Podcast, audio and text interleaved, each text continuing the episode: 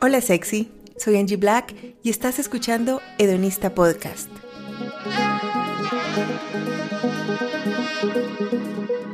Aquí se habla de lo que nadie habla, sexo, amor, placer y relaciones. Hedonista Podcast es patrocinado por Hedonista Love y Hedonista Sex Shop. Visita ya www.hedonista.love. Compra ese juguete que siempre has querido y accede a cursos y talleres que cambiarán tu vida personal e íntima. En Hedonista Podcast usamos palabras explícitas. Si estás en compañía de menores, por favor, usa audífonos. Recuerda compartir este podcast y seguirme en mis redes sociales arroba.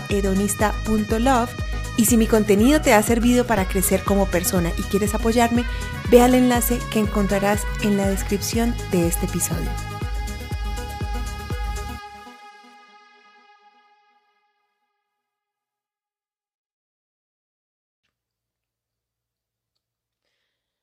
Hola a todos y todas, bienvenidos a Donista Love.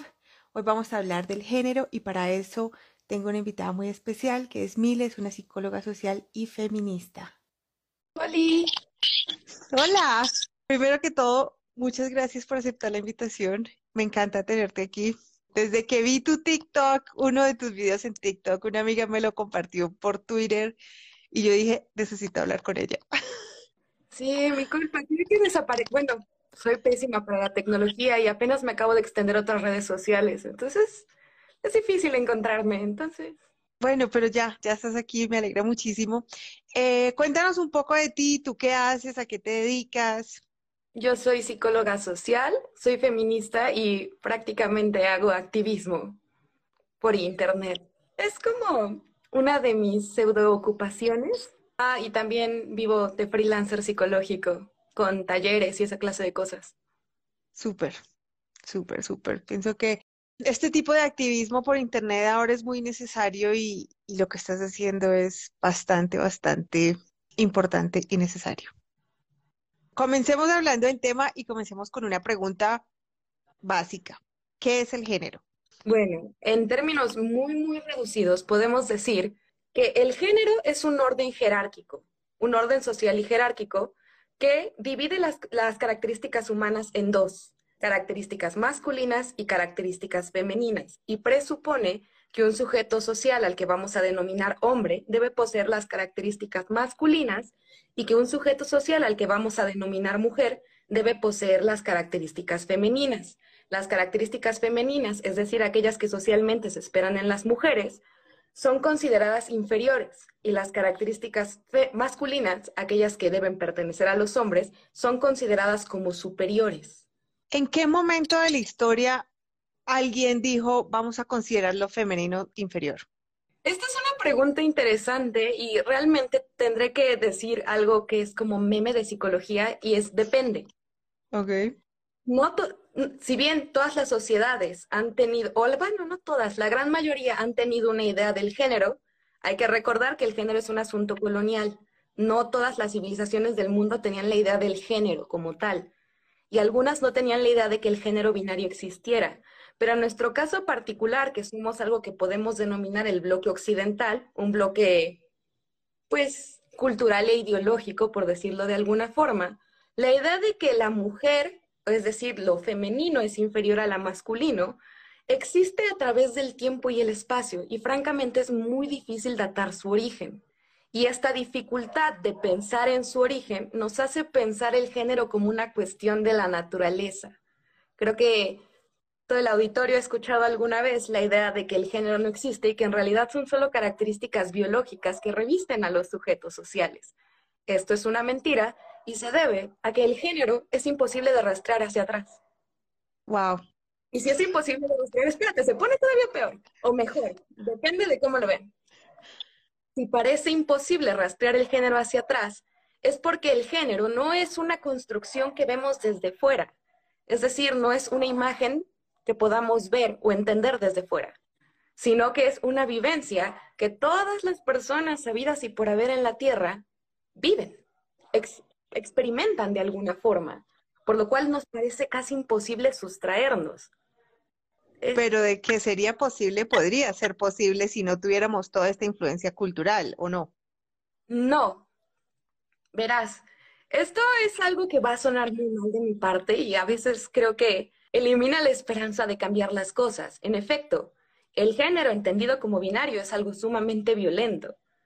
Y de hecho sirve como justificante para una serie de estructuras de dominación, en donde no solo las mujeres se ven afectadas, sino todo aquello que es considerado femenino, sin importar quién sea el sujeto que tenga esta feminidad. Es decir, no solo es la feminidad de las mujeres, es la feminidad de los hombres, es la feminidad en los niños, es la feminidad en las personas homosexuales. La feminidad nos ha sido vendida como algo malo. El problema es la feminidad, no el sujeto que la yergue. De tal forma que si tú y yo queremos prosperar en este mundo, que es como súper neoliberal, capitalista, capacitista y todo lo que le quieras meter, tú y yo tenemos que masculinizar nuestro comportamiento. Por ejemplo, tú y yo no podemos quejarnos de que nos duela la menstruación, porque es considerado una exageración y en el campo laboral eso es suficiente para que alguien diga que eso está mal. Pero esto es algo en lo que no reparamos, porque pensamos que el género es una institución externa, algo externo a nosotros, de que en algún punto o en base a mucha deconstrucción y pensamiento nos podemos quitar cual si fuera camisa y dejar de lado. Pero no, tú, yo y todas las personas que están viendo este live y todas las personas que no lo están viendo, crecimos con una profunda idea, o más bien con una profunda identidad arraigada a las construcciones de género, de la cual no nos podemos deshacer. Deshacernos de la construcción del género me imposibilitaría, por ejemplo, llamarme mujer. Y si no me imposibilita llamarme mujer, imposibilitaría que otras personas me reconocieran como tal. No podemos sacarlo de encima. Es imposible, porque nos constituye, constituye nuestra identidad. Deshacernos del género es obliterar una parte de nosotros. Una parte que evidentemente no podemos recuperar.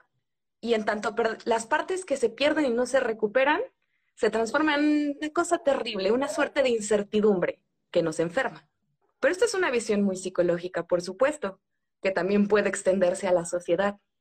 Si prescindimos de los sujetos sociales creados por el género, entonces, ¿qué nos queda? Siempre que les explote la cabeza, siempre que digo esto explota la cabeza, pensar que el género es prescindible. O sea, es tan, es tan asfixiante, es una jaula tan pequeña que nos encantaría poder salir de ella, pero no, no se puede, es psíquicamente imposible y socialmente imposible. Tengo 500 preguntas. volviendo al tema, quiero comenzar a hablar de diversidad, pero volviendo al tema de el género binario que tú dices que viene del colonialismo y es súper importante porque esto la mayoría de las personas no lo saben. Quería mencionar que hay otras culturas, claro, que en este momento son la minoría, que tienen un tercer género o que no tienen este sistema binario. No sé qué tanto, yo algo sé, no tengo mucha idea en este momento, pero sí he leído en varios libros. Como nosotros tenemos tan metido en la cabeza el binarismo, ¿qué tipo de géneros tienen estas otras culturas que no son los binarios? Bueno, aquí viene la parte interesante. La razón por la que muchas veces nosotros le llamamos género a estas manifestaciones u otras formas de vida que vienen de otras culturas es también producto del colonialismo. Tú y yo entendemos esta parte de la identidad como género, porque venimos del mismo bloque cultural, pero no precisamente estas culturas de las que podemos hablar lo entienden así. Voy a dar un ejemplo, por ejemplo, con los mushes. Somos latinoamericanos, tenemos como ejemplos para tirar hacia arriba, o latinoamericanas, latinoamericanas, como ustedes prefieren. Tenemos para tirar hacia el cielo una gran cantidad de ejemplos, pero en el caso de México existe en parte de la cultura zapoteca la idea de los mushes. El mushe no es un hombre y no es una mujer. Y tampoco es una fusión extraña entre un hombre y una mujer, y tampoco es una cosa diferente al hombre y la mujer.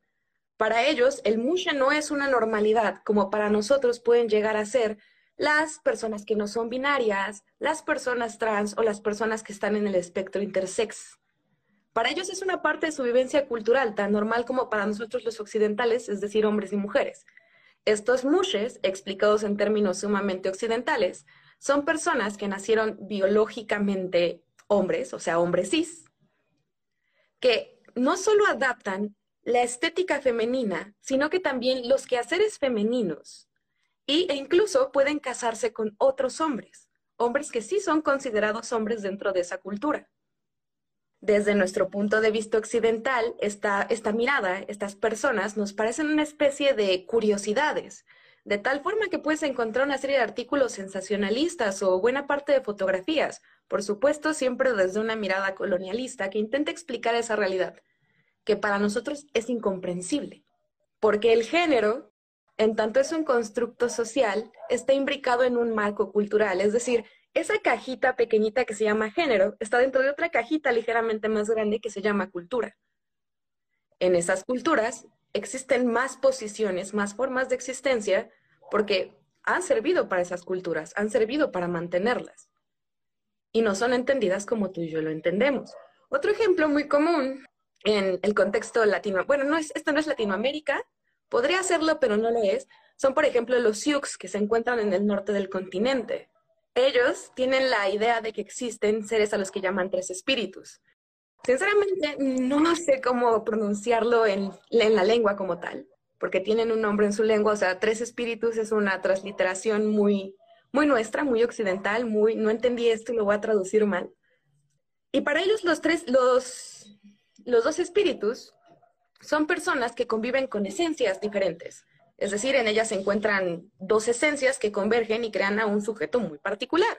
Y aquí es donde quiero rescatar que para no todas, no todas las culturas tienen una idea arraigada de género. Para los Yux no es género, para los Yux es esencia. Hay esencias femeninas, esencias masculinas, por supuesto, explicado en términos occidentales, y personas en las que conviven estas esencias que no son una combinación de estas esencias, sino que son una esencia muy particular. Que en nuestras sociedades estas manifestaciones, estas formas de vida, sean criminalizadas y consideradas como anormalidades, es también producto del colonialismo. Hay que entender una cosa muy interesante, principalmente en el contexto latinoamericano. La razón por la que nosotros vivimos en esta idea de que solo existe masculino, femenino, hombre, mujer, es porque ha servido para mantener una civilización a flote. Nos sirve desde la reproducción, es decir, para asegurar la continuidad de nuestra especie, nos sirve para mantener nuestros núcleos primarios, como pueden ser la familia. Digo, en la idea de que tú y yo somos seres incompletos y necesitamos de un ser completamente diferente, alias un hombre que nos complete, sirve para que podamos convivir en santa paz, ¿sabes? Sirve para que suene agradable esta idea de permanecer para siempre con la persona. El género, el amor y la religión han estado fusionados por siglos y todos sirven para la misma cosa, mantener un orden. Y en el sentido de que nuestro orden de género, además de colonial, está basado en la idea religiosa, pues nos cuesta mucho trabajo pensar en otras identidades sin patologizarlas o demonizarlas, sin pensarlas algo anormal que no debería existirlo volviendo a lo que tú decías de que el género tiene mucho que ver con la cultura, no es una cajita más pequeña que está dentro de la, cultura. Iba a, quería agregar que para de pronto como darnos una idea de esto, es que no es lo mismo lo femenino o lo masculino acá, digamos en Latinoamérica, que en India, en el Medio Oriente, en los países nórdicos, ¿no? Entonces esto eh, nos, nos puede dar una idea de por qué la cultura está tan, o el género está tan permeado por la cultura, ¿verdad? Sí, de hecho podemos extender tu ejemplo, que ya de por sí es un ejemplo muy bueno, y pensar que dentro de la misma ciudad, por ejemplo, en tu caso Bogotá o en la mía Ciudad de México, existen o coexisten diversas formas de concebir lo femenino y lo masculino. Estoy segura que en los círculos donde te mueves, una mujer con cabello corto puede existir y ser perfectamente femenina es algo socialmente aceptado. Pero hay otros círculos en donde las mujeres con cabello corto no son consideradas mujeres y dentro de la misma ciudad. O en mi caso, me muevo en círculos en donde puedo coexistir sin maquillaje. Pero si estuviera en otros círculos sociales o en otra esfera social, el maquillaje para mí sería una necesidad imperante.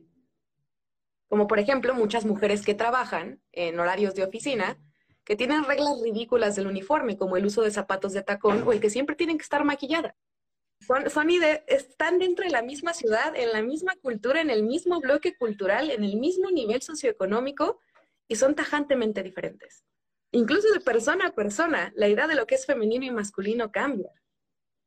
Total, total, total. Eh, ¿Cómo nos afecta el género? ¿Cómo en este momento el género o el binarismo más bien nos está afectando? Lo voy a, voy a tomar la palabra afecto como un poco más atrás y vamos a llamar afecto todo aquello que tiene un efecto en nosotros.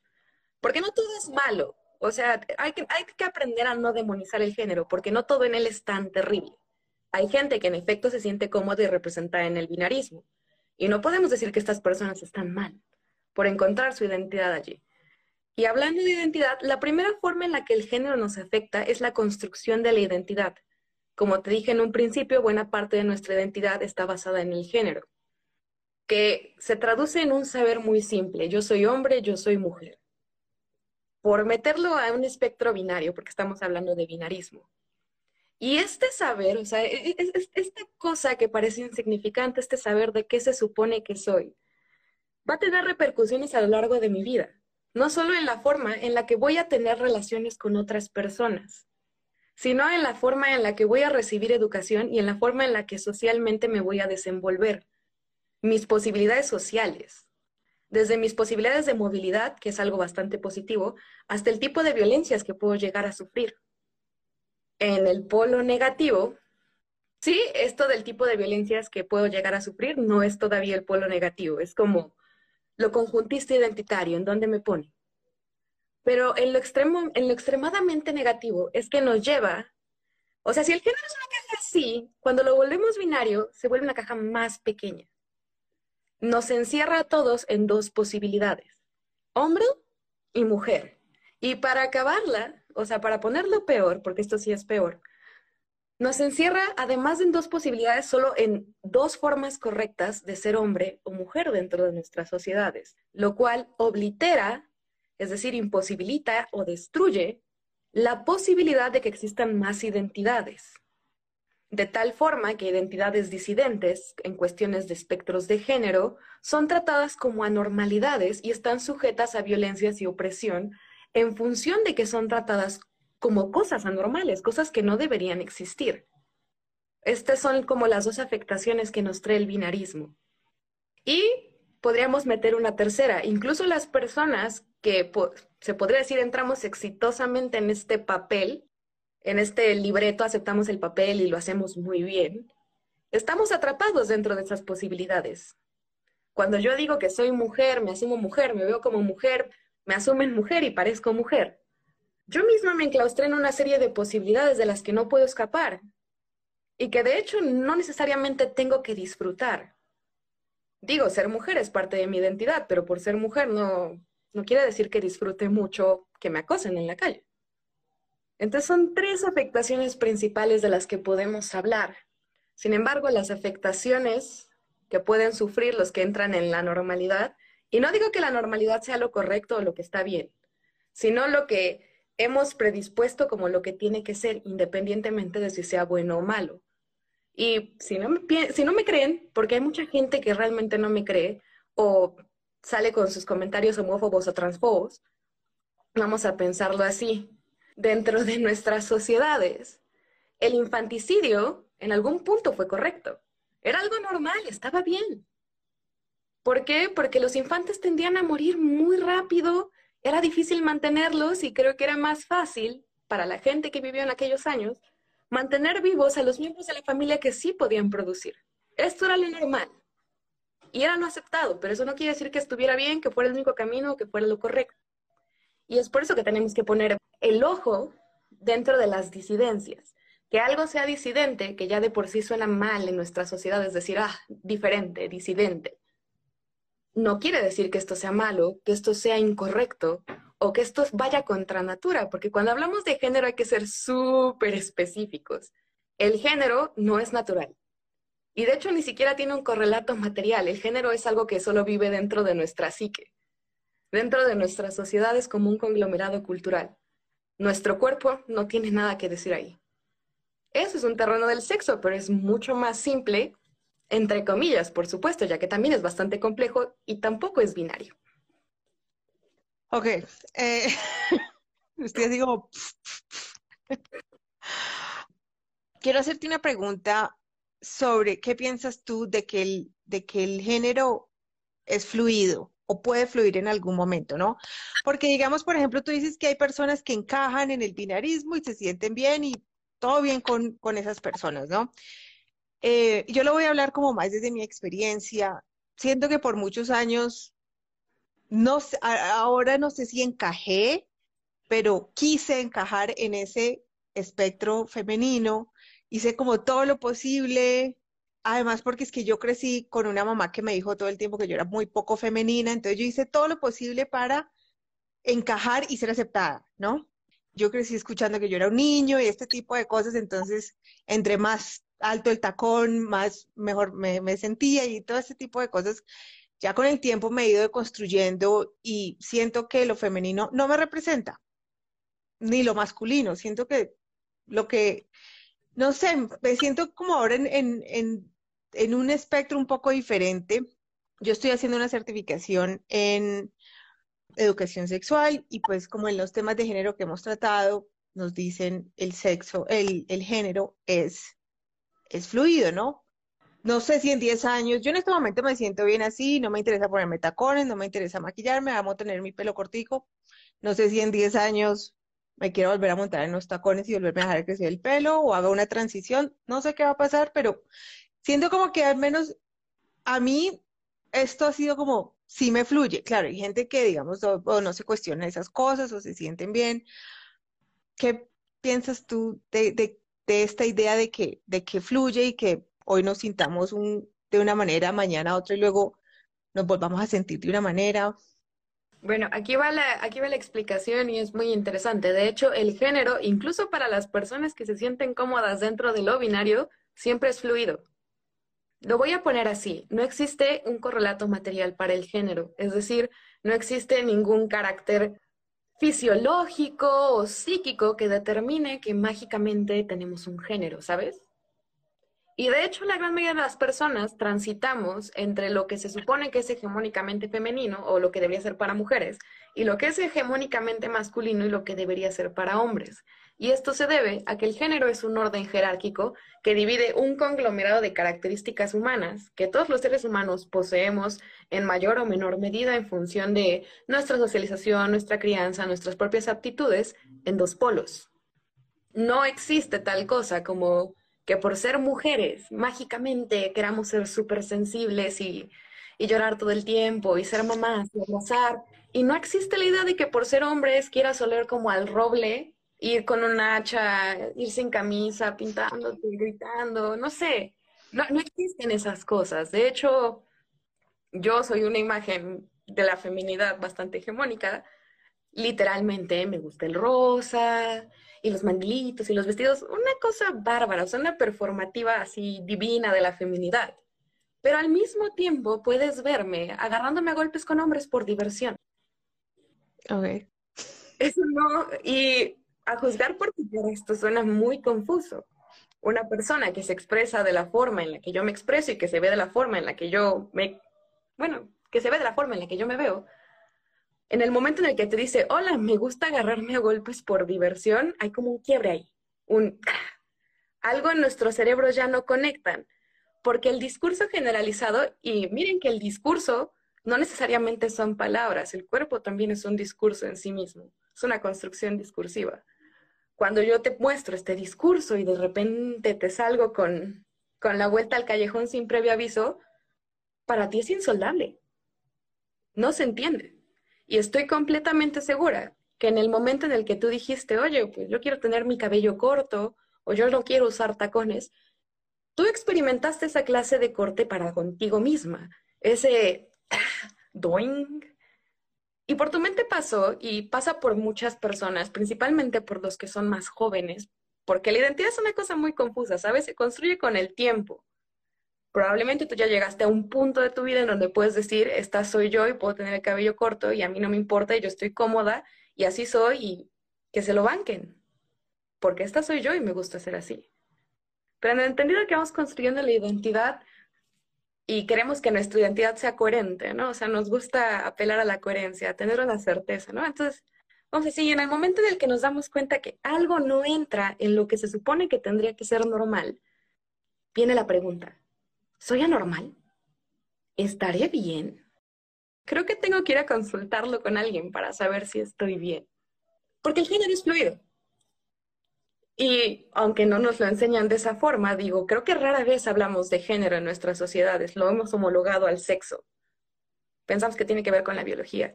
Pero en tanto el género es fluido y nunca se nos enseña así, las bifurcaciones y el movimiento natural de la identidad, y por natural me refiero a no forzado, el devenir de la vida humana, nos aterra y nos confunde. Entonces puedes ver chicos muy jóvenes muy aterrados con la idea de que les gusta el color rosa o el maquillaje.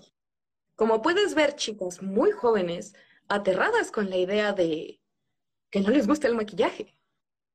O renunciando tajantemente al color rosa o a las minifaldas para no caer en una caricatura, porque es diferente cómo se vive. Para el hombre, no caer en la performativa de lo que se supone que tiene que ser significa perder privilegio. Y para nosotras caer en lo que se supone que tenemos que ser hasta cierto punto, significa la pérdida del mismo. Sin embargo, también irnos hacia el otro lado y no caer en esta performatividad también significa la pérdida del privilegio. Es una cosa muy, muy curiosa. Cuando lo pensamos así, o en otra clase de casos, siempre podemos ver desde la muy temprana infancia que existe esta idea de que se le tiene que prohibir a las niñas, a los niños, hacer ciertas cosas.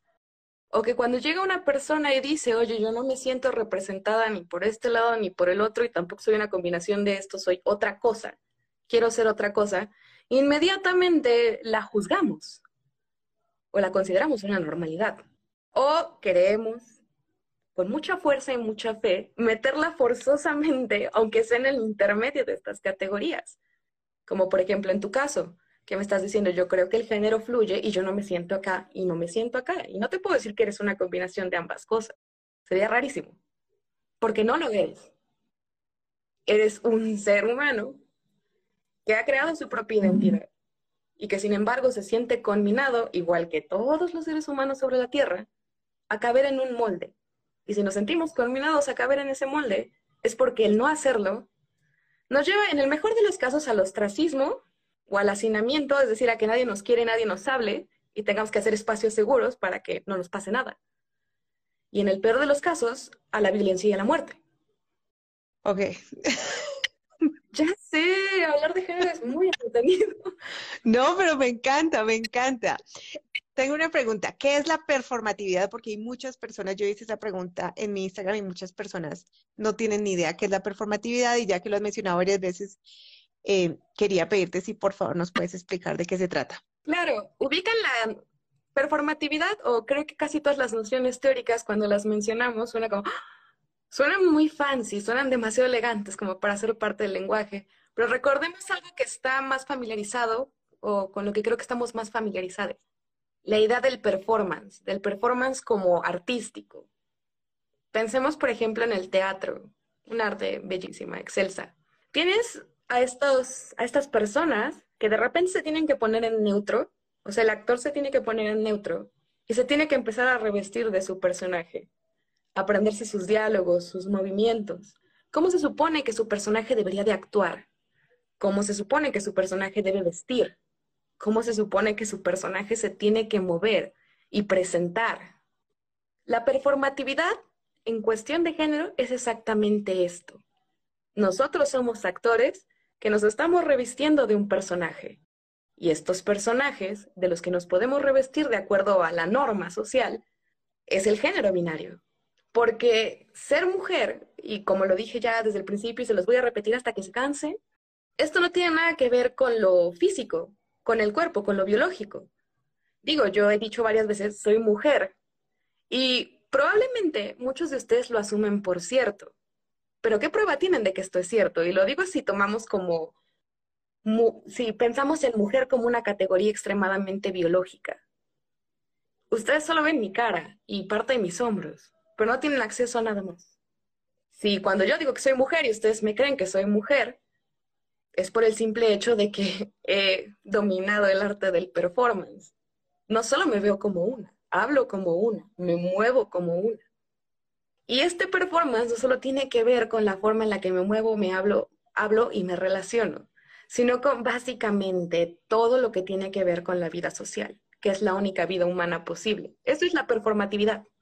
Y para este punto me ha pasado, me ha pasado, mucha gente suele decirme que esta es una visión muy extraña, porque básicamente es como estar de acuerdo con la opresión y cosas por el estilo, que me parecen muy reduccionistas del género.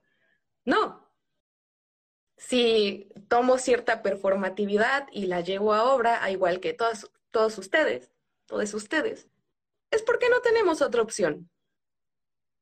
Para que la gente me reconozca como lo que yo asumo que soy, necesito parecer lo que la gente asume que es lo que soy. Entonces, si yo me asumo mujer y quiero parecer mujer frente a ustedes, pues performance. Por el contrario, si me asumiera hombre y quisiera parecer hombre frente a ustedes, performance. Y mucha gente, en este sentido de que piensan que el performance es asumir la opresión, me han venido con la puntada de, oye, Mili, pero si el género es una cuestión performática, entonces solo tengo que asumirme hombre y performar como hombre, ¿no? No. Porque el performance, en el entendido de que tiene que ver con todas las posibilidades sociales, no solo implica que yo performe, no solo implica que yo sea un excelente actor, sino que implica que los otros también se traguen mi performance, también digan, ¡Ah! excelso, y puedan leer mi performance como tal. Es en este sentido que vamos a comprender que el performance no tiene que ver con aceptar una opresión o una cosa, sino con generar identidad, hacerme reconocible en función de lo que parezco o lo que no parezco. Que alguien diga, ah, es eso. Porque si alguno de ustedes ha convivido con lo no binario, van a encontrar que es muy común la confusión, o sea, que ocurre este quiebre del que les estaba hablando, este crack de, ¿eres hombre o mujer? ¿Y para qué quieres saber? No, yo en serio, ¿eres hombre o mujer? Y es la pregunta recalcitrante. No es que no quiera, es que uno tiene que hacerlo. Esa es la performatividad. Y pues porque mundo binario es extremadamente restrictiva, no es que yo me pueda extender a todos los límites no en mi sociedad al menos. Es decir, es un ejercicio posible, pero en mi sociedad no está sancionado como algo positivo.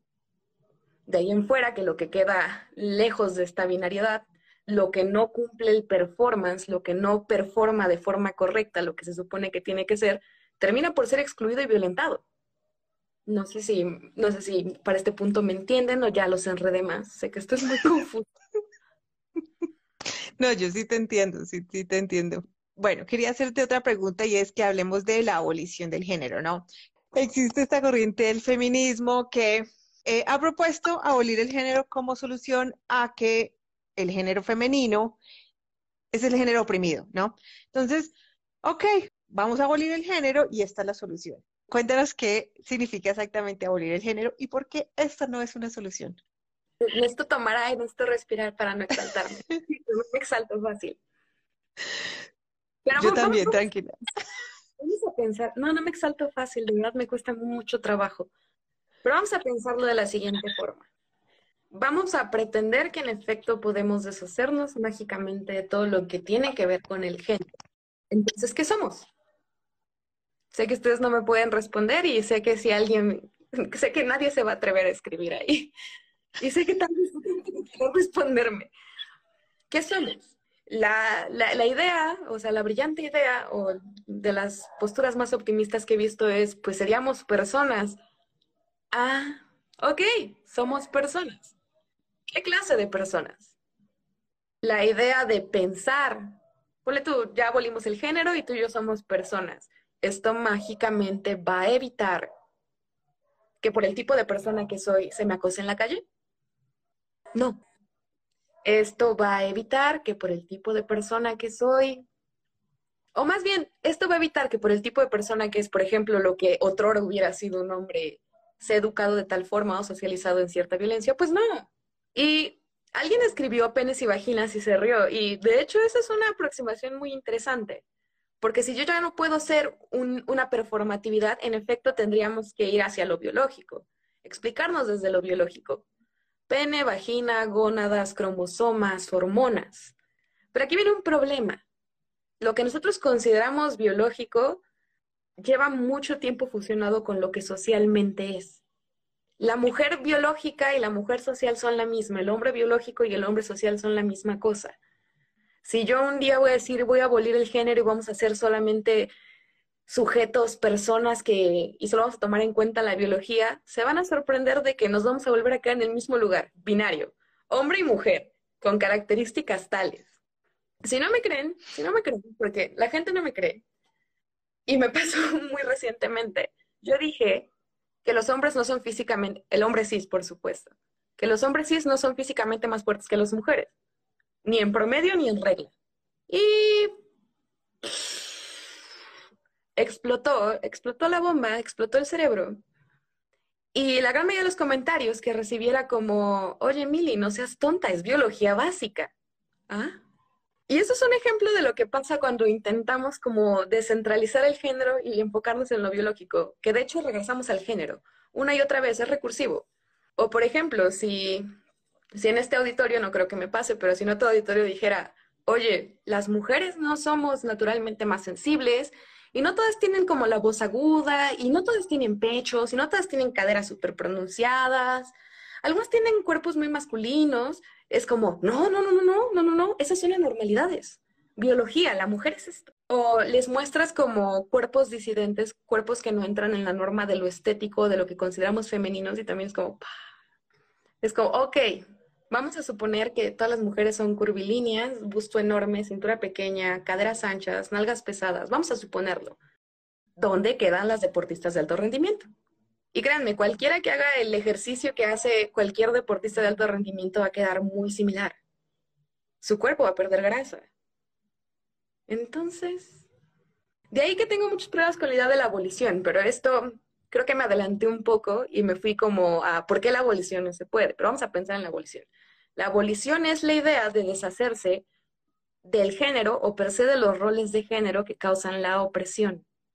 Es decir, un rol entre estas cosas que les he estado contando, el rol de género de los hombres es que son la fuerza, ¿no? Son el, son el sujeto fuerte, fuerza, fuerza física, y las mujeres son el sujeto sensible, ¿no? Esta sensibilidad, esta intuición, esta capacidad de cuidar y maternar, ¿no? Y la idea es como borrar eso y crear tablas rasas. Y eso suena muy bien, o sea, teóricamente suena muy bien, no suena para nada mal. Ser todos una tabla rasa, ser personas que pueden vivir su vida felices en función de sus posibilidades y de lo que quieren vivir. Pero como ya me adelanté, en tanto homologamos el sexo y el género, nunca vamos a quedar en tabla rasa. Sí, vamos a ser personas, pero las que tienen vagina evidentemente son más débiles, ¿no? Sí, vamos a ser personas, pero los que tienen pene son más fuertes y agresivos. Unga, unga, testosterona. ¿Me explico? Porque hasta le damos ese poder mágico a cosas que no lo tienen. Aparece la palabra testosterona y ya estamos pensando en golpe, sudor y, y sangre. O decimos estrógeno o progesterona y ya estamos pensando en menstruación, bebés, suavidad, grasita.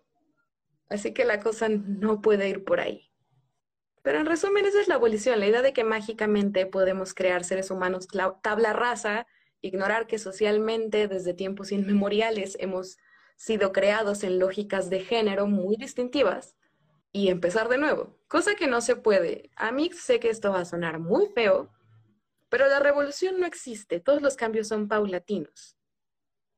No, no va a existir tal cosa como que en unos 20 años tenemos todo constructo de género, ¿no? De hecho, los vamos a seguir cargando como ha pasado con muchas cosas que según nosotros ya evolucionamos, pero que seguimos cargando. Si no me creen, piensen en el amor romántico. Es exactamente lo mismo que hace como tres siglos. Y según nosotros ya lo cambiamos, ¿no? Ya hacemos poliamor, agamia, frilo. Y, y cuando lo vemos así bien, cuando queremos ser muy negativos, nos damos cuenta de que pues es un amor romántico, ¿no? Es, es el medievo, pero extendido. Ok, ya puedo amar románticamente a más personas. Ok, ya puedo amarte románticamente, pero sin llamarlo amor romántico. Lo digo por saludos, hagamos, hagames. No, no los detesto, pero, pero no hay revolución, no, no hay cambio, el cambio es muy lento. Entonces, pensar en abolir una cosa, o sea, en hacerle desaparecer, en que, en que vuele y desaparezca, no pasa. No sucede, socialmente nunca ha sucedido. Tirar un, intentar tirar un orden de dominación solo lleva a que otro orden de dominación, desconocido hasta eso, vuelva a aparecer. Ya no es el género que sigue, va a ser la edad, porque la edad y el género también coexisten, ¿saben? Digo, no es una mentira que a las mujeres, hasta que literalmente entregas tu vida a un hombre y decides tener hijos, te vuelves señora, o sea, un adulto. Ah, pero los hombres apenas crecen un poquito y ya son señores, ya son adultos. Tirar un, un, un orden de dominación solo nos tiene que llevar a alzar otro, o a una quimera de ese mismo orden. Lo mismo, pero empanizado. No sé si Lo mismo, pero empanizado, total, no, total. Tengo dos preguntas más y luego podemos leer las preguntas que nos están haciendo que me parecen súper interesantes. ¿Qué es la disforia de género y por qué tampoco es una buena, una buena manera de, se me va la palabra. Categorizar, hablar de, de Exactamente. Escúchenme bien. Este es un pro tip de un psicólogo. Este es un pro tip, les va a servir toda su vida. Escúchenlo bien. Si alguien algún día, psicólogo, ser humano que no lea mentes, mentira, no leemos mentes.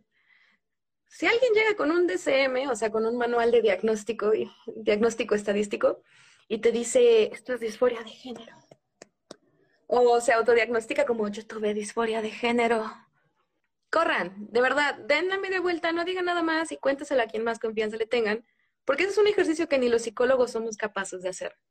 Para empezar, vamos a hablar del manual de diagnóstico. Es prácticamente imposible diagnosticar.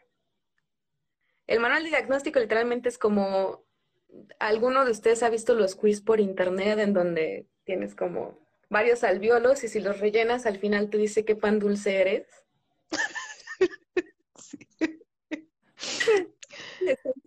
yo soy un puerquito de chichimbre, pero así es el DCM, o sea, es como tal, tal, tal, oh, vaya, de 15 alveolos tú tienes 7, felicidades, aquí está tu diagnóstico. Y tú, eh, ya me patologizaron.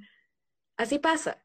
Es decir, es prácticamente imposible diagnosticar. Y por otro lado, la línea que separa lo que se supone que es normal de lo que no es normal es sumamente delgada, casi no existe.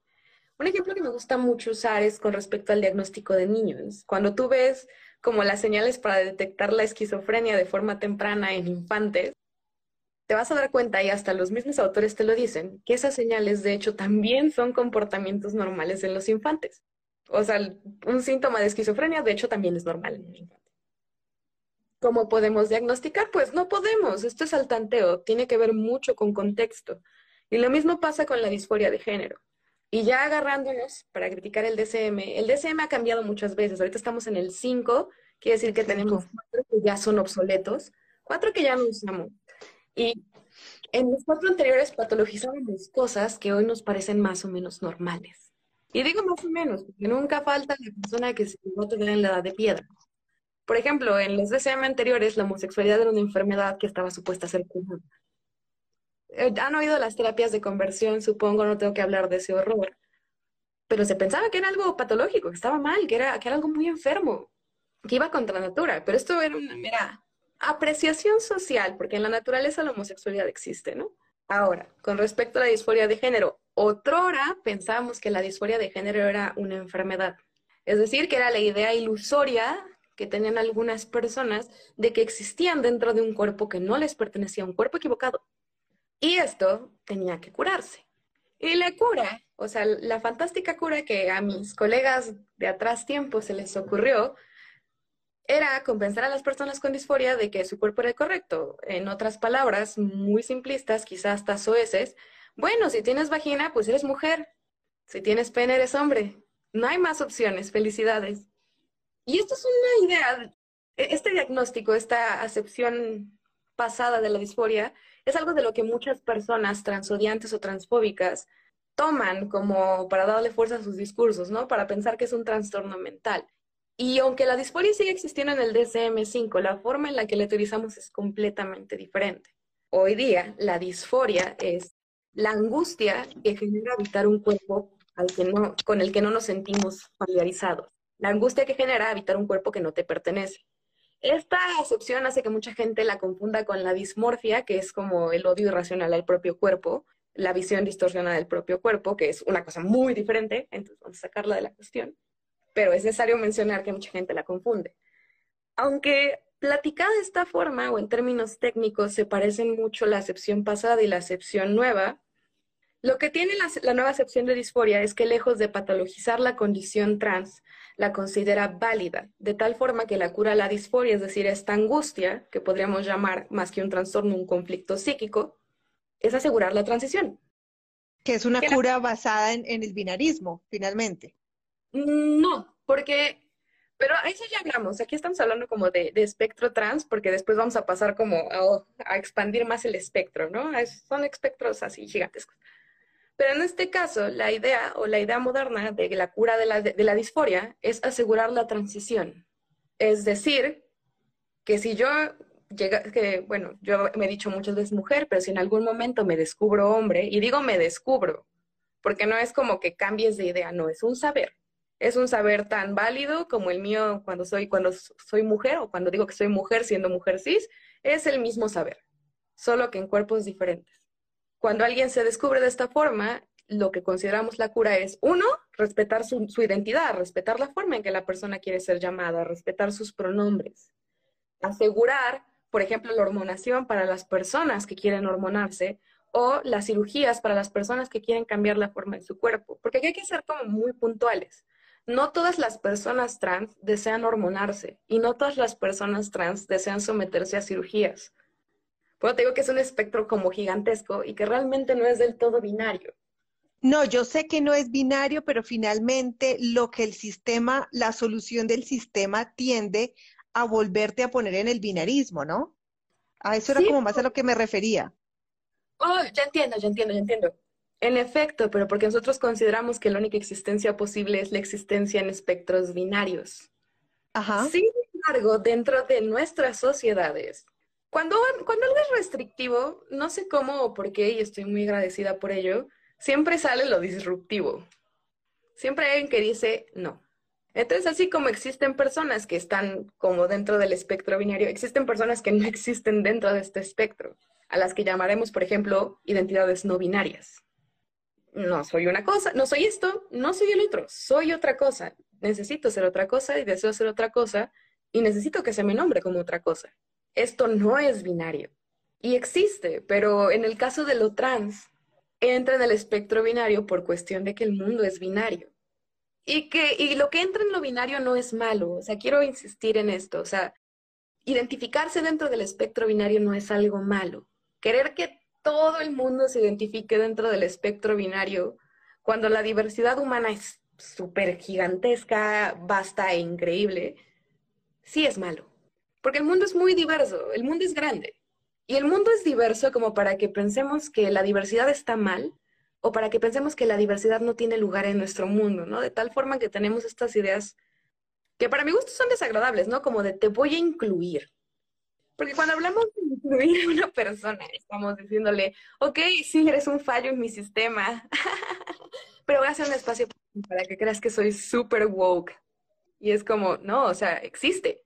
Que no te guste, que no lo comprendas, ya es una cosa muy diferente, pero sí existe y ha existido por los siglos de los siglos, amén. A mucha gente le parece cuando hablamos de lo no binario, cuando hablamos de lo trans, cuando hablamos de lo homosexual, que es como un invento súper progre, ¿no? Entonces, siempre vas a encontrar a personas que podríamos decir conservadoras, fascistas, etcétera, etcétera, etcétera, etcétera, diciendo estos inventos de los progres, pero no, o sea, ha existido por los siglos de los siglos de los siglos de los siglos de los siglos de los siglos, amén. Y en este sentido, aquí vamos a hacer como un, aquí vamos a hacer un juego bien extraño. Si bien ser hombre y mujer, o sea, hombre-mujer, ya es un binarismo, dentro de este binarismo, o sea, dentro de este binarismo existen no binarismos, o sea, existen posiciones intermedias. Como bien, como tú ya nos contaste, tú no eres esto y no eres aquello, eres otra cosa. Tu biología aquí no tiene mucho que decir. O, por ejemplo, en mi caso, de, ok, tengo una performativa sumamente femenina, y de repente te digo, ah, pero me encanta agarrarme a golpes, o sea, me fascina, me divierte. Sin violencia, chicos, sin agresividad, pero, pero así me gustan los juegos rudos. O sea, me gusta sentir el golpe y me gusta dar. Jugando, me divierte. Ahí es una, ahí es como un quiebre bien extraño.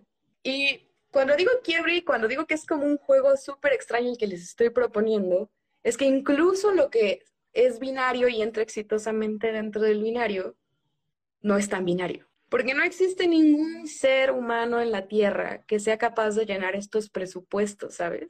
La masculinidad hegemónica y la feminidad hegemónica son inalcanzables y de hecho por eso nos angustian tanto. Por, ay, es que no soy lo suficientemente femenina, mira, no tengo pecho, ay, estoy bien flaca, ay, estoy bien gorda. O del otro lado, ay, es que estoy bien chaparrito, lo tengo chiquito, no soy musculoso, no me sale barba. Porque son presupuestos inalcanzables. Por lo tanto, es necesario que todos fluctuemos en ellos para existir, para tener como una idea de existir. Y si bien este presupuesto inalcanzable nos trae angustia y más porque se volvió hegemónico, es la norma, pues no es la forma en la que nosotros vivimos la vida.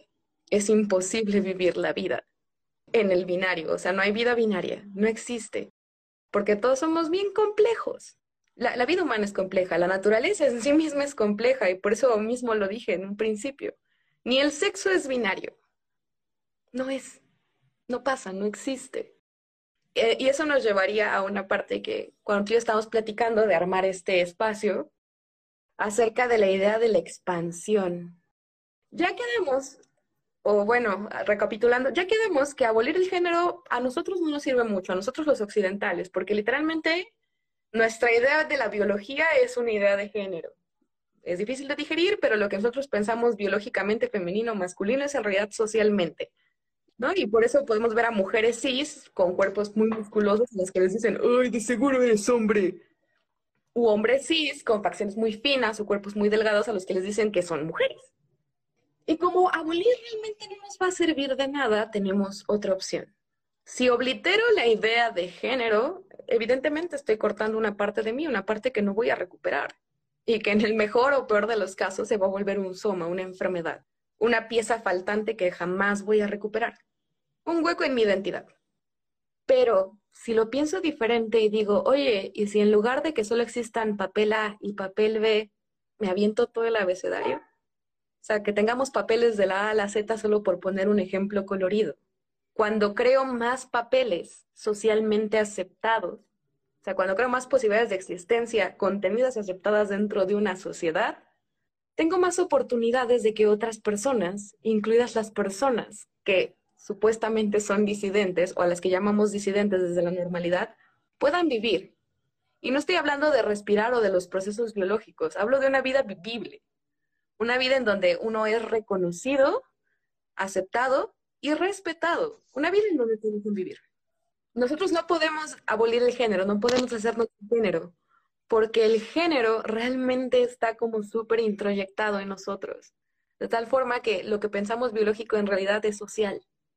Entonces, la solución no es deshacernos del género, porque de hecho tampoco es el enemigo de la humanidad.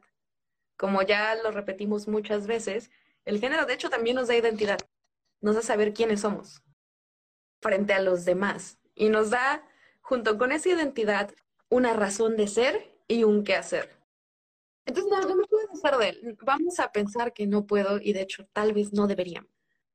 Pero cuando creo más posibilidades de existencia, es decir, en lugar de papel A y B, que pueden ser femenino o masculino, y creo como todo el abecedario de papeles sociales habidos y por haber, creo oportunidades de existencia, oportunidades de vida.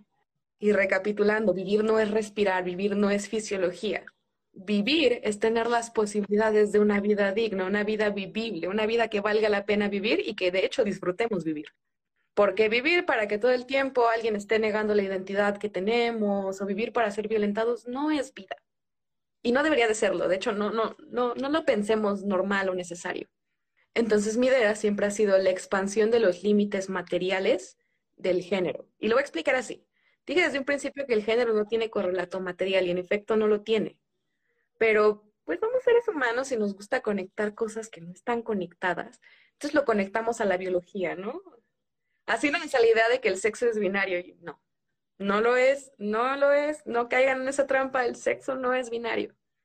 Entonces, si en, este, si en esta idea de límite material el género tiene que ser asignada en función del sexo, cuando yo expando esos límites materiales, es decir, cuando yo puedo asignar géneros o asignarme a mí misma con un género o una forma de vida que podemos no llamarla género, como en el caso de los mushes o los dos espíritus con los yux, pues creo más posibilidades lejos de mi realidad material.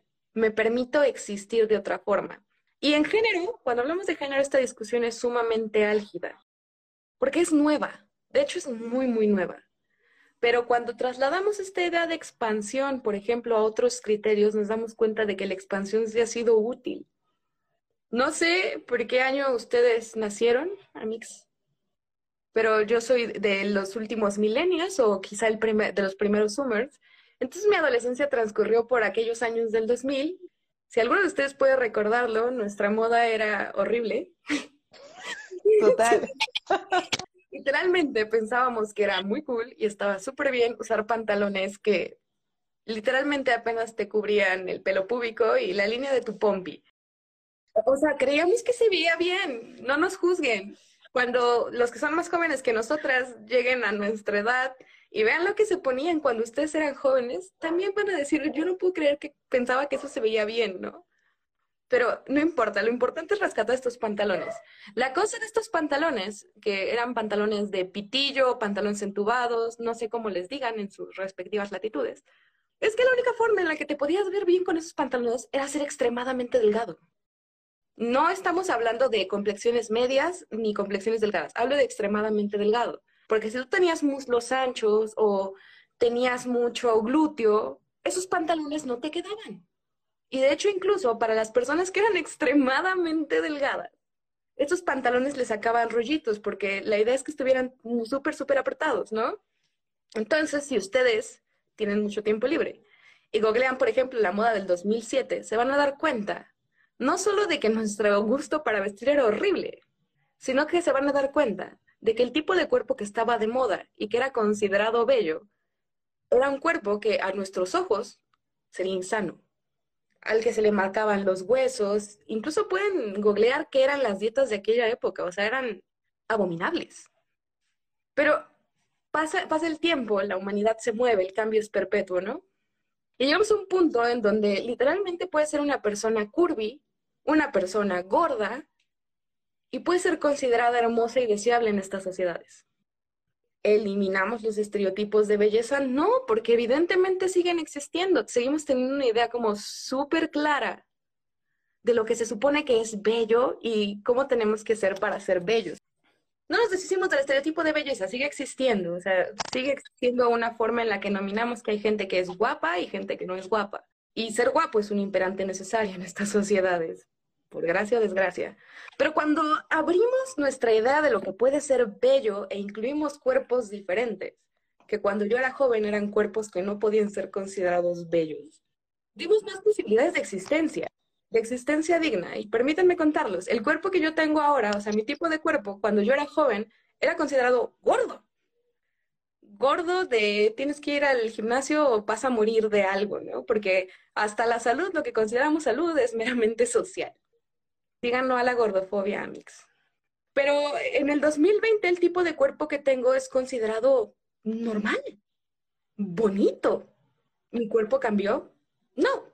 ¿Desaparecieron los estándares de belleza? No. Se expandieron, cambiaron, aceptaron más diversidad. O la cuestión de la nariz, creo que conozco muchas personas que viven con la idea de que se tienen que hacer una rinoplastía, ¿no? Para tener una nariz muy afilada, muy pequeña, muy europea. Yo tuve esa idea. Porque cuando ella y yo íbamos creciendo, la, idea de nariz o lo que era considerado bello era como lo super europeizado, ¿no? Era como, y todos tenemos que ser blancos y tener una nariz súper respingada y, y Dios te libre de tener narices anchas. Y luego en, ¿qué te gusta? Unos 13 años, tener una nariz ancha es, está bonito y está bien. Ya entra en, lo que es considerado bello, porque no podemos abolir la idea que tenemos de la belleza, o sea, necesitamos la belleza pero la democratizamos, la hicimos alcanzable para más personas en la Tierra. Y lo mismo pasa con el género. No puedo deshacerme del género, pero puedo extenderlo y hacer que, las que más personas puedan entrar y sentirse cómodas en la normalidad. Porque la normalidad es construida socialmente. No existe algo que sea perfectamente normal o algo que deba ser normal en la naturaleza. Insisto, lo digo y lo voy a volver a decir. El mundo es gigantesco y la diversidad es más grande que el mundo. Entonces, por eso siempre he pensado que la idea es expandir los límites. Cuando yo expando los límites, o sea, cuando yo salgo de mi, de mi cabecita teórica, pues soy una persona muy teórica, hablo mucho de teoría. Cuando yo salgo de mi cabecita teórica y digo, y por ejemplo, hablando de las teorizaciones de los 70 del feminismo radical, que ya tienen como 50 años, ya, ya están muy añejas, ya Gente, el, el, una actualización de 50 años no te va a explicar el 2021, no puede. La realidad social avanza mucho más rápido que nuestras teorías, la verdad. Entonces, cuando yo salgo de mi cabecita y digo, ay, cuando, yo me quito este de, no, no, me oprimen por género, la opresión es vulva. Y me doy cuenta de que quien lo escribió en aquellos años vivía en una época en donde vulva y femenino estaban homologados, pues puedo aventurarme a pensar que a lo mejor el problema no es mi biología, o sea, que la precaria no soy yo, sino la forma en la que se me construye, ¿no? Y de paso, a lo mejor puedo dejar de ser transodiante o transfóbica y decir, oye, hay más tipos de mujeres, ¿no? Yo no soy la mujer hegemónica, ni la mujer correcta, ni la mujer perfecta. Hay más formas de ser mujeres. Y lo mismo, hay más formas de ser hombres. Y hay más formas de ser seres humanos que no tienen realmente que ver con ser hombre o mujer. Y lo mismo con las personas que entran realmente cómodamente en los espectros binarios. Ok, o sea, está perfecto, Mili, tú tienes tu cabellito largo, muy bonito, excelsa tu performance, pero también puede ser agresiva y también puede ser masculina y eso va a ser perfectamente normal, no va a causar un quiebre. Y lo mismo con hedonista. Puedes tener cabello corto y no querer usar tacones y eso no tiene por qué causar un quiebre, no tiene por qué poner en duda tu certeza de quién eres. Porque cuando nos queremos ceñir como a la teoría, y no solamente estoy hablando de teoría social, que siempre es cambiante, sumamente fluctuante y a veces ni siquiera hay acuerdo. Estoy hablando incluso de teoría biológica. No me lo van a creer. Sé que no me lo van a creer, pero créanme. Lo que nosotros pensamos que es correcto y objetivo y biológico no es así. Nunca lo ha sido. No, no hemos como desentrañado la composición del mundo. Em, no sabemos casi nada de nosotros no sabemos cómo funciona nuestra psique, seguimos descubriendo cosas de nuestro cuerpo, de nuestras neuronas, de nuestras formas de vida. ¿Por qué encerramos a pensar que no hay otras formas de hacer? Porque hay muchas formas de existir y la idea, la idea peculiar aquí, si está viendo una feminista que esté muy familiarizada con la teoría radical, y que se escude con ella para hacer discursos transfóbicos, transodiantes, que desconocen la existencia de lo no binario, que desconocen la identidad de los hombres trans. Párense tantito, vamos a sentarnos un rato, vamos a respirar, llenar nuestros pulmones de aire y decir, ¿qué acaso no somos capaces de pensar en otras formas de ser y de vivir? Porque esta es la idea del mundo, ¿saben? No vamos a descubrir el hilo negro, porque venimos mucho tiempo recorriendo el hilo negro y todavía no llegamos al ovillo, entonces creo que podemos jalar más. Así que lo importante aquí o la razón por la que todos estamos reunidos o la conclusión a la que yo quiero arrastrarlos es que la diversidad no es mala. Y la solución a la diversidad no es desaparecer la diversidad, sino dejarla ser, sin revestirla de estas ideas negativas que creamos contra lo diverso. Porque aquí estamos hablando de un tema tan extenso, interesante y vuela sesos como puede llegar a ser el género. Pero existen muchas formas de diversidad que a través del tiempo y del espacio han sido relegadas, han sido sacadas como si fueran algo realmente malo, cuando no es así. Y tampoco se trata de incluirlas. No, no, no, no vamos a hacer eso.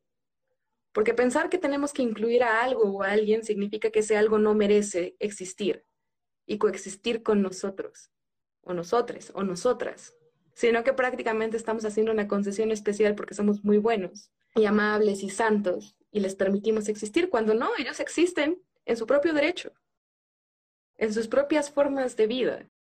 Entonces, si alguno de ustedes que se encuentra aquí, perdón, todavía no me puedo deshacer del todo de los, del, ¿cómo se llama? Del plural masculino. Cuesta, cuesta, cuesta, cuesta, chicos. Si alguno de ustedes es una persona que no entra en estos espectros y que es considerada como una disidencia, pues agárrense y díganse ustedes mismos, yo soy esto, está bonito, está bien.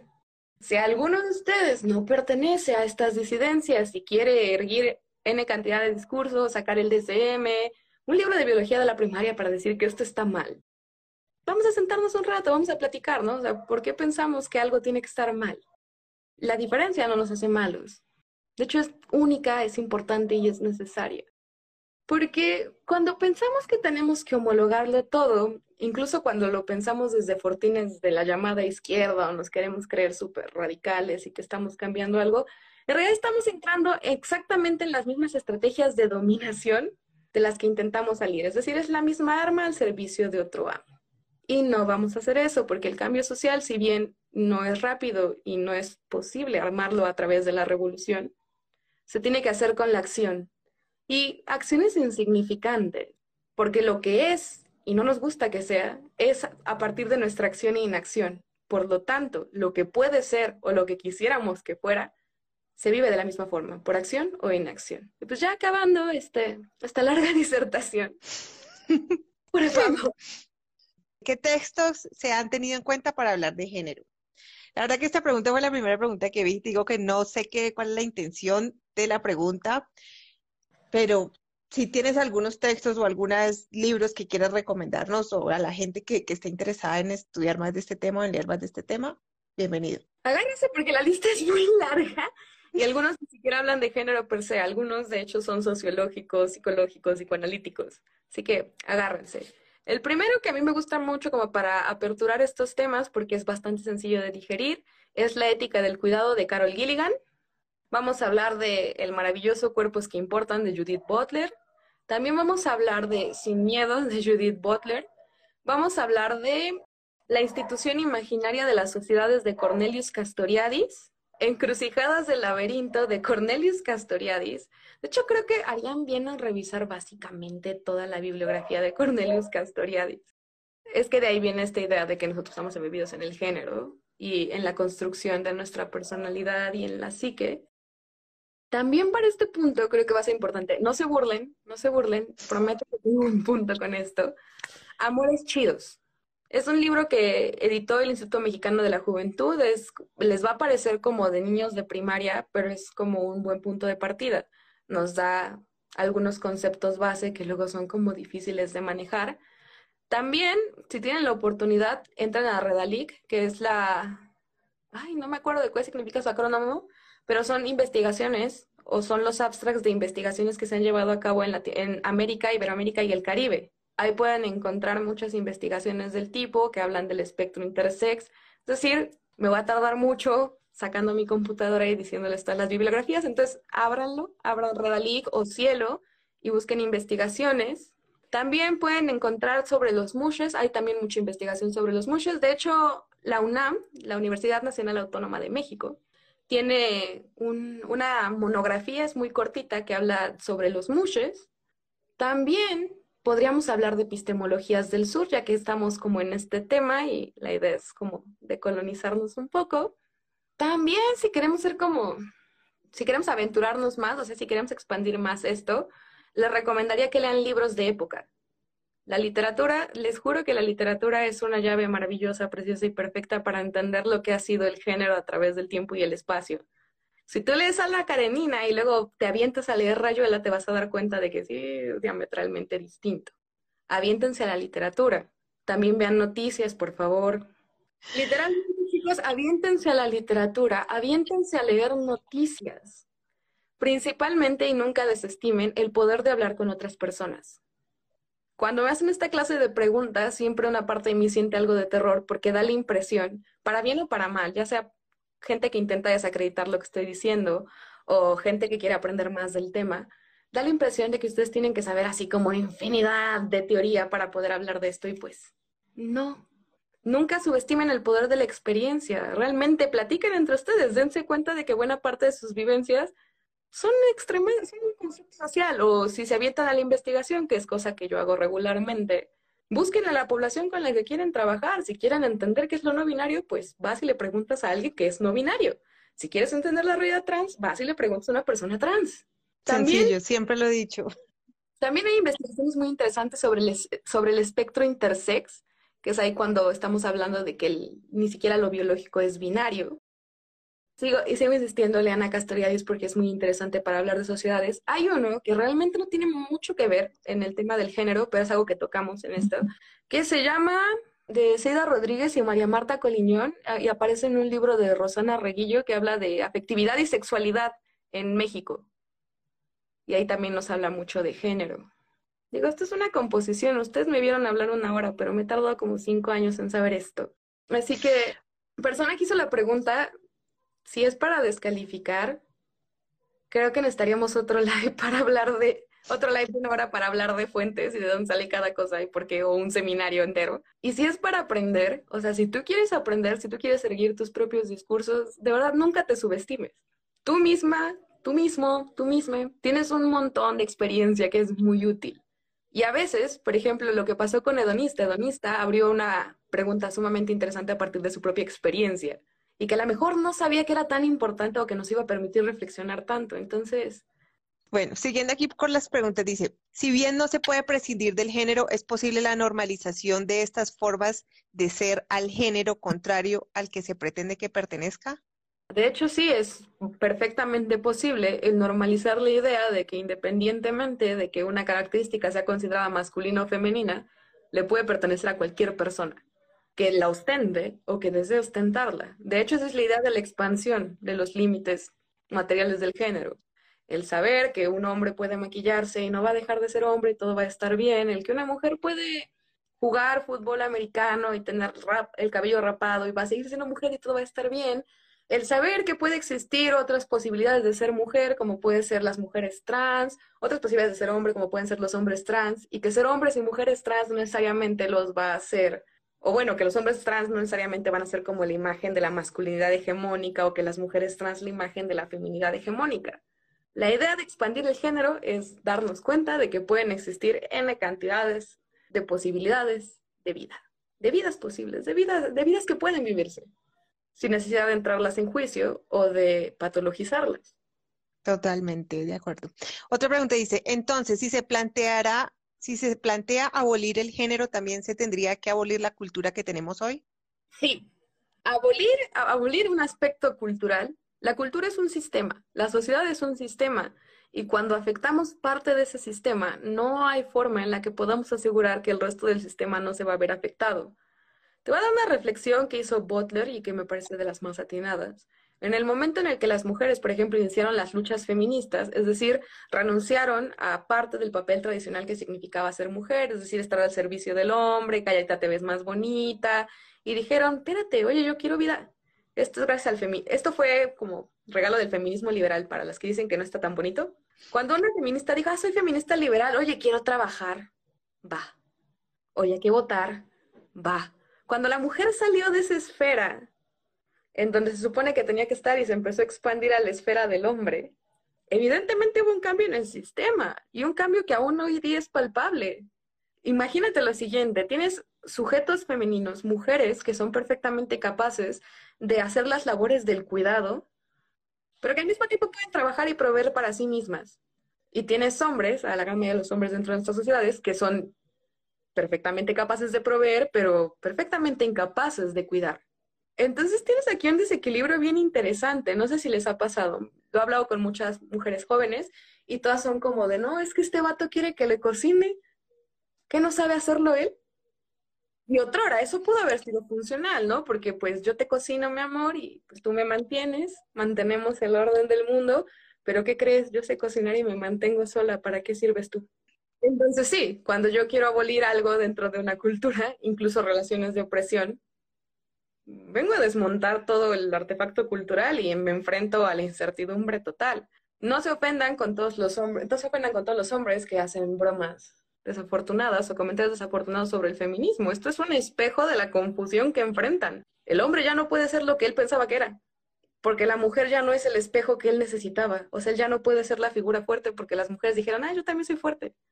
Él ya no puede ser el proveedor porque las mujeres dijeron, ah, yo también trabajo él ya no puede mandar porque las mujeres dijeron, oye, ya no quiero que me mandes.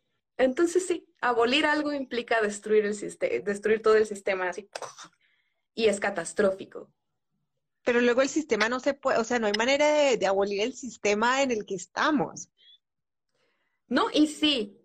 O, sea, yo pienso que hay cosas que se pueden hacer, ¿no? Hay cosas que se, que se pueden hacer, digamos, voy a poner un ejemplo, yo trato de verdad de tener una vida responsablemente en cuanto a mi consumo, ¿no? Responsable con el medio ambiente. Pero a mí, entonces, como yo digo que yo no compro bolsas de plástico y hago esas cosas, entonces comienzan a criticarme. Una vez un tipo que por la marca de mis gafas, que, y yo, o sea, hago lo que puedo hacer. No, no me puedo salir del que hago. Me voy a vivir al, a la jungla y me, me he visto con hojas de plátano. No, no, no puedo, no, hago lo que puedo hacer. Entonces pienso que hasta, no sé, es mi idea, hasta cierto sentido se, se puede.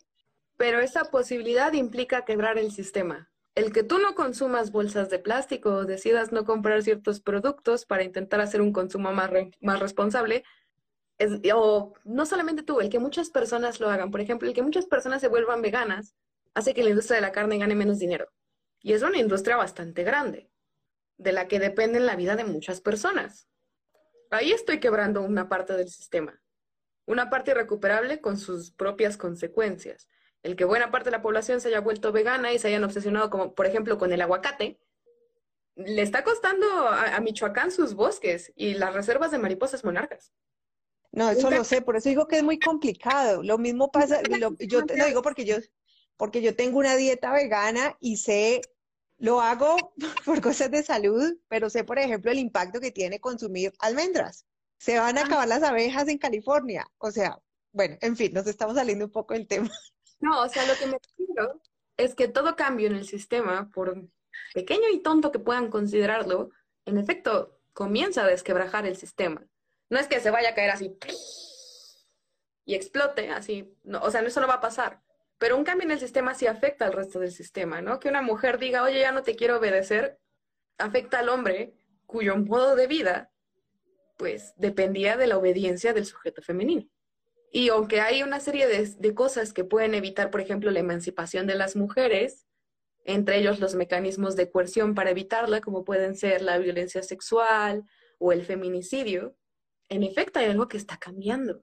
Es decir, cambiar algo en nuestras sociedades implica el cambio de parte de nuestras sociedades. Abolir un sistema, o sea, destruir por completo parte de nuestras sociedades, pues sí implica la caída de nuestras sociedades. O sea, estamos de acuerdo, solamente estaba manejando el escenario apocalíptico de que algún día sí podamos abolir algo. Dios no lo quiera. Dios, por favor, Hola, disculpa, ¿me puedes definir quién es para ti mujer? Voy, a hacer algo muy elegante, que es devolverte la pregunta. ¿Y a quién le importa lo que yo piense que es una mujer? Yo bien puedo sentarme y decir, mujer es un espectro biológico, mujer es vulva. Chido, Emilia, pero en las sociedades, sociedad en donde vives, cultura en donde vives y de la que dependes para vivir, tiene otras ideas, ¿sabes? Como por ejemplo, que mujer significa recato, mujer significa feminidad. Mujer es vestido, falda, tacón, ser mamá y casarme con un hombre. Lo que yo piense realmente no es del todo importante. Y aunque puede tener de alguna forma un impacto en lo que yo creo que es ser mujer, en lo, que yo creo que es ser mujer, en lo que es ser mujer realmente, pues a menos que muchas personas junto conmigo se la crean, no cambia nada. Ahora, por el contrario, lo que es ser mujer, que es algo que te puedo responder de mejor forma, lo que es mujer es constructo social. Y lo es de tal forma que no es lo mismo ser mujer en México que ser mujer en Colombia, y mira que estamos bien cerquita. Y no es lo mismo ser mujer en México y Colombia que ser mujer en Países Bajos. Y no es lo mismo ser mujer en México, Ciudad de México, que ser mujer en Chiapas. Si mujer fuera un aspecto meramente biológico, si mujer fuera vulva, todas seríamos exactamente la misma cosa y no lo somos.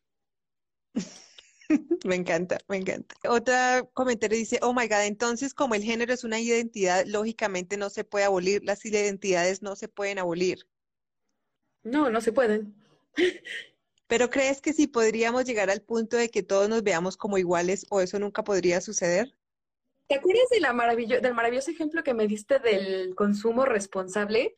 En donde ambas hemos llegado a la conclusión de qué difícil es llegar a eso porque hay una serie de sistemas que interfieren. Ah, bueno, lo mismo pasa con los sistemas de dominación. La humanidad se ha fundado en sistemas de dominación. Ricos, pobres, joven, niños, adultos, hombres, mujeres, sanos, enfermos, blancos, personas de color.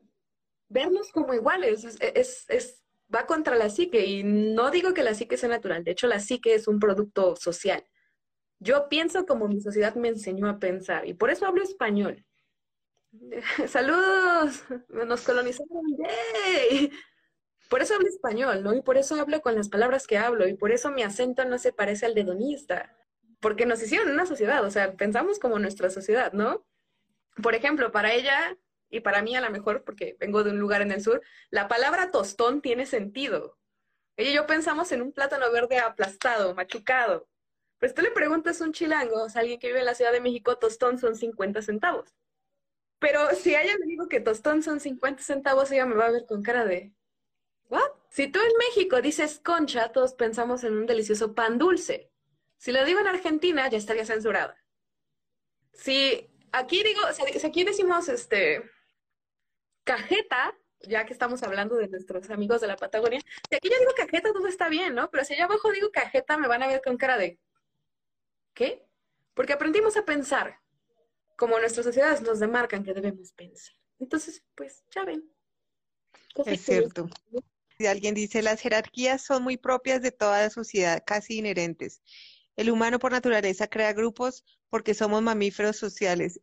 Entonces igual se crearían etiquetas, pero no tienen que ser etiquetas hegemónicas. Como el médico que confundió a una, a una clínica mandando personas actores diciendo que tenían algo para ver si los internaban. Bueno, no conozco esa historia. ¿Una persona cisgénero puede sufrir de disforia? No, no. Y es aquí, por eso, por eso fui muy, muy, muy estricta con que muchas veces confundimos la disforia con la dismorfia. Dismorfia creo que todos podemos sufrir y hemos sufrido porque pues los ideales de belleza son bien raros, ¿no? Esta idea de que somos inadecuados, de que, nuestra, de que nuestro cuerpo está mal, todos lo hemos vivido. Pero disforia es un padecimiento, un conflicto físico que le pasa a las personas trans, no a las personas cis. Y hay que ser como bien cuidadosos y quiero hacer el hincapié, esto no es para patologizar a las personas trans, no lo tomen así. Que un grupo sea más tendiente, que un grupo sea casi exclusivamente tendiente a tener, más bien que un grupo sea exclusivo, tenga este padecimiento exclusivo, no sé que ese grupo esté mágicamente mal, porque pues hay cosas a las que somos tendientes dependiendo de nuestras condiciones casi de forma exclusiva y no hace que mágicamente estemos mal o no seamos válidos. ¿En qué medida es posible la normalización frente a las personas cuyas personalidades no encajan en lo socialmente estereotipado? En medida que creemos las posibilidades para. Sí, ya sé, suena, gracias Emilia, me hubieras dicho cualquier otra cosa y hubieras sido mismo, que parece que no dije nada. Pero cuando hablamos de instituciones, de cosas que están normalizadas, pensamos que son como muros gigantescos, ¿no? Así imposibles de atravesar. Pensamos en un muro de Berlín, pero las estructuras de nuestras sociedades son una especie de tejido. Entonces, aquí tienes la idea de que en tanto es un tejido, aunque sea difícil de ver, hay huecos pequeñitos, huecos en los que podemos entrar desde la forma en la que yo construyo teoría, cuando los mandé a leer a Castoriadis, se llaman intersticios. Esas son pequeñas brechas de posibilidad Digo, si, si un día nosotros pensamos que solo pueden existir hombres y mujeres, y un día llega alguien y dice, ¿qué crees? Yo no soy hombre ni mujer, acompañado de otros alguienes que dicen, ¿qué crees? Yo tampoco. Ahí en, donde parecía que no había nada, creamos una brechita de oportunidad en donde sale otra cosa. Y esa brecha de oportunidad se, se, empieza a abrir cada vez más entre más la vamos picando, hasta que de repente pues ya tenemos el término no binario puedes preguntarle a Donista o a cualquier persona que pase de los que te gusta 23 años, nosotros no teníamos el término no binario, de hecho es de reciente aparición. No lo conocíamos. Ahora lo no binario puede enunciarse no binario porque ya existe. Cierto.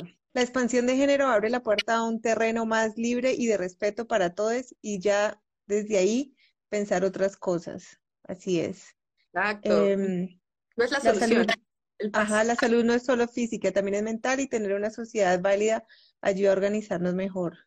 Em, ¿Las clasificaciones generan angustias? Sí, sí, y al mismo tiempo nos evitan la angustia. Cuando yo entro en una clasificación puedo saber quién soy o quién se supone que tengo que ser. Cuando no tengo la más remota idea de quién soy, me angustio muchísimo. Por ejemplo, con, retornando al ejemplo de lo no binario, cuando yo era muy joven no existía lo no binario. Entonces, reconocerme en este mundo, porque me sé mujer, pero sé que mi expresión es no binaria en muchos sentidos, sé que soy una persona no binaria. Poligénero, podríamos decirle, o sea, dentro del espectro no binario, el poligénero. me gusta tener muchos géneros. Hoy soy mujer, mañana les puedo decir mucho gusto, soy psicólogo y no psicóloga, y todo está bien. Pero para mí no existía eso. Cuando yo tenía unos 13, 14 o 15 años y me di cuenta de mi diferencia con respecto a los otros, me angustió muchísimo que no hubiera una forma de denunciar mi diferencia y que no hubiera personas cerca de mí que tuvieran la misma condición de vida. Entonces, la categoría a mí me causaba mucha angustia porque yo no entraba en ella. Ahora, de las categorías que sí existían, pues también me, causaba, me causaban angustia porque aunque podía performar para entrar en ellas, no se sentía del todo cómodo. Entonces sí, la categoría causa angustia en dos sentidos. La no existencia de una categoría para enunciarnos, es decir, la imposibilidad de decir yo soy esto o aquello. Y en el sentido de la idea de que tengo que estar encerrado en un lugar. Yo estaba pensando en eso hace unos días porque estaba tomando una clase sobre, sobre género, sobre las identidades, ¿no? Entonces, en Estados Unidos y los gringos, o sea, son buenísimos para eso, para inventarse nombres para algo, ¿no? Entonces, resulta que hay muchísimas, muchísimas identidades de género, y entonces se han inventado unas cosas que ni nos imaginamos que existen, ¿no? Y entre esas hay personas que no quieren identificarse con nada y entonces, y no les gustan las etiquetas y se inventaron su propia etiqueta, ¿no? Entonces yo pensaba que era como un poquito contradictorio, pero, o sea, a cada quien lo que le sirva, yo a mí en este momento, claro, lo que tú dices, no identificarme con, con una diversidad de pronto me causó angustia durante mucho tiempo y ya en este momento siento que no necesito identificarme con nada, porque me da la libertad de querer ser lo que me da la gana de ser. Entonces, bueno, como algo extra y un ejemplo, pues, para, para agregar a lo que tú estabas diciendo. Un comentario aquí que me parece súper interesante dice, entonces decir que alguien refuerza el género o los estereotipos por maquillarse o la ropa que usa es erróneo. Sí, no. Por, voy, a voy a decirles por qué sí, porque literalmente todos y cada uno de los seres humanos que están vivos y de los que vivieron y de los que van a vivir, reforzamos los estereotipos de género constantemente. No es, o sea, de verdad no es casualidad que mi cabello esté larguito. Yo no me maquillo, no sé hacerlo, pero ah, sí sé andar en tacones. y por la, por la clase de persona que soy, esto inmediatamente es como, Mili, estás reforzando estereotipos de género. No, no estoy reforzando estereotipos de género. Me gustan los tacones porque me dan la altura que no tengo. Ah, pero en efecto es un estereotipo de género que estoy reproduciendo todo el tiempo y la reproducción, bueno, no todo el tiempo, a veces uso chanclas, pero la reproducción es un refuerzo. O con los muchachos que tienen el cabello corto porque el cabello largo es de macho. O con las, ¿cómo se llaman? Con los hombres que usan faldas como no. O sea, me explico, todos de alguna forma reproducimos el estereotipo de género y lo reforzamos constantemente.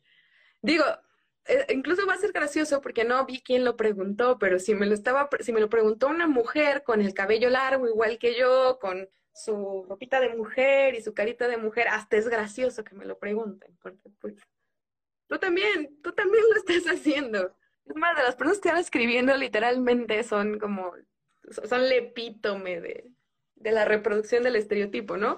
Y luego, porque normalmente cuando hablamos de estás reproduciendo estereotipos de género, es una forma de invalidar a la disidencia, ¿no? Y particularmente a las mujeres trans. No sé qué se le metió a la humanidad.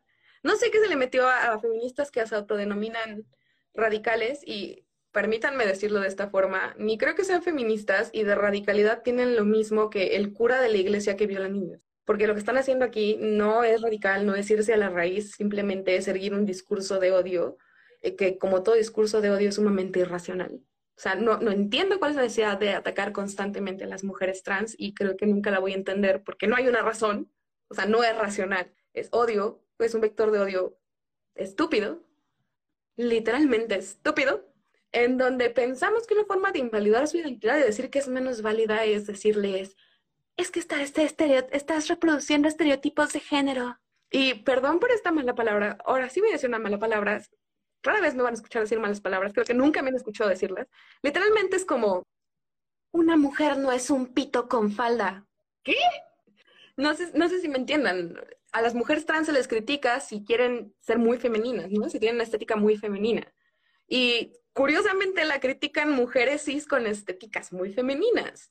Pero si una mujer trans no tiene esta estética femenina, a veces ni siquiera se le valida o se le reconoce como una mujer. Entonces, literalmente están mandando a una persona, a un ser humano que simplemente, como todos los seres humanos, quiere vivir su vida en paz, respirar, sin sentir amenazada su existencia y su vida, a una estética.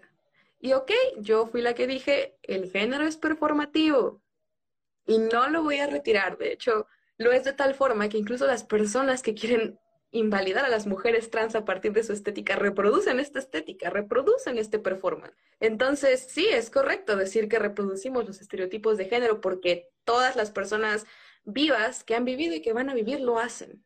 Pero no es correcto utilizarlo o instrumentalizarlo o armamentizarlo para desconocer la dignidad de la identidad de otra persona. O sea, no.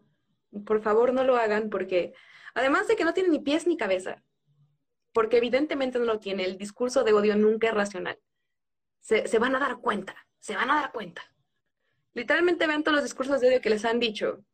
Oh, malditos feminazis. Ojalá te maten. Discurso de odio, irracional. Las mujeres trans no son mujeres, pitas con falda. Discurso de odio, irracional.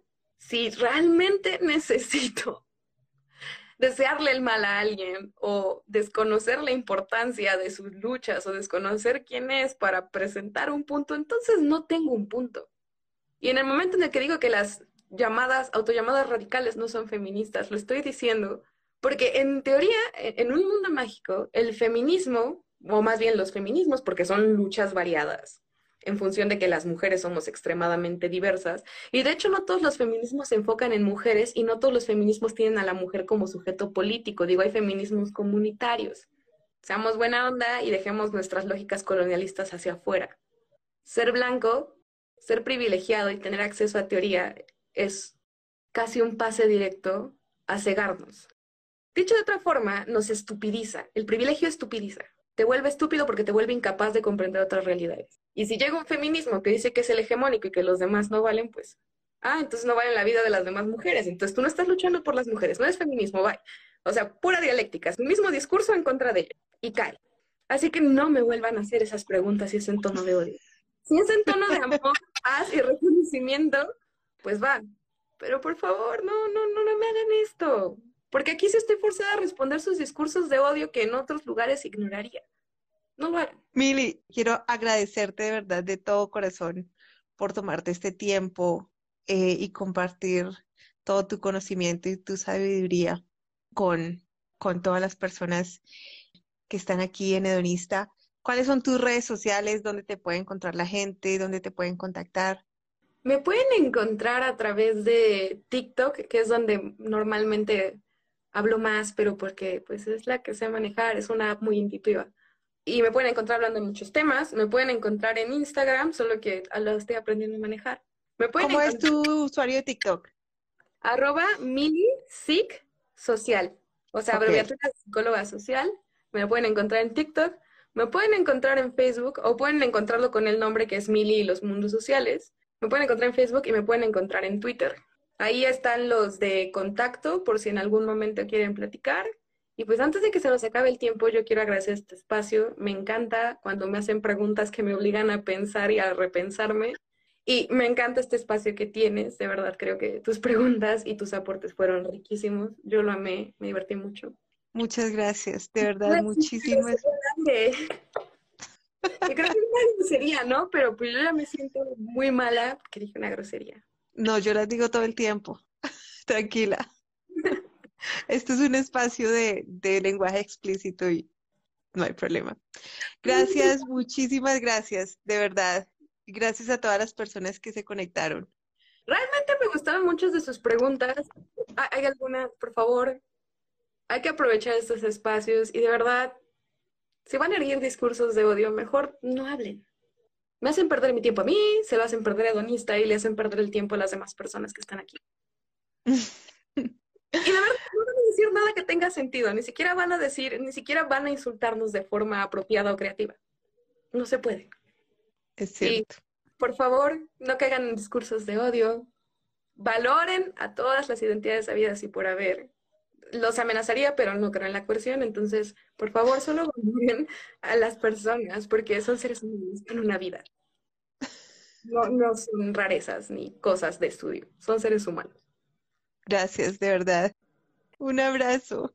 Chao.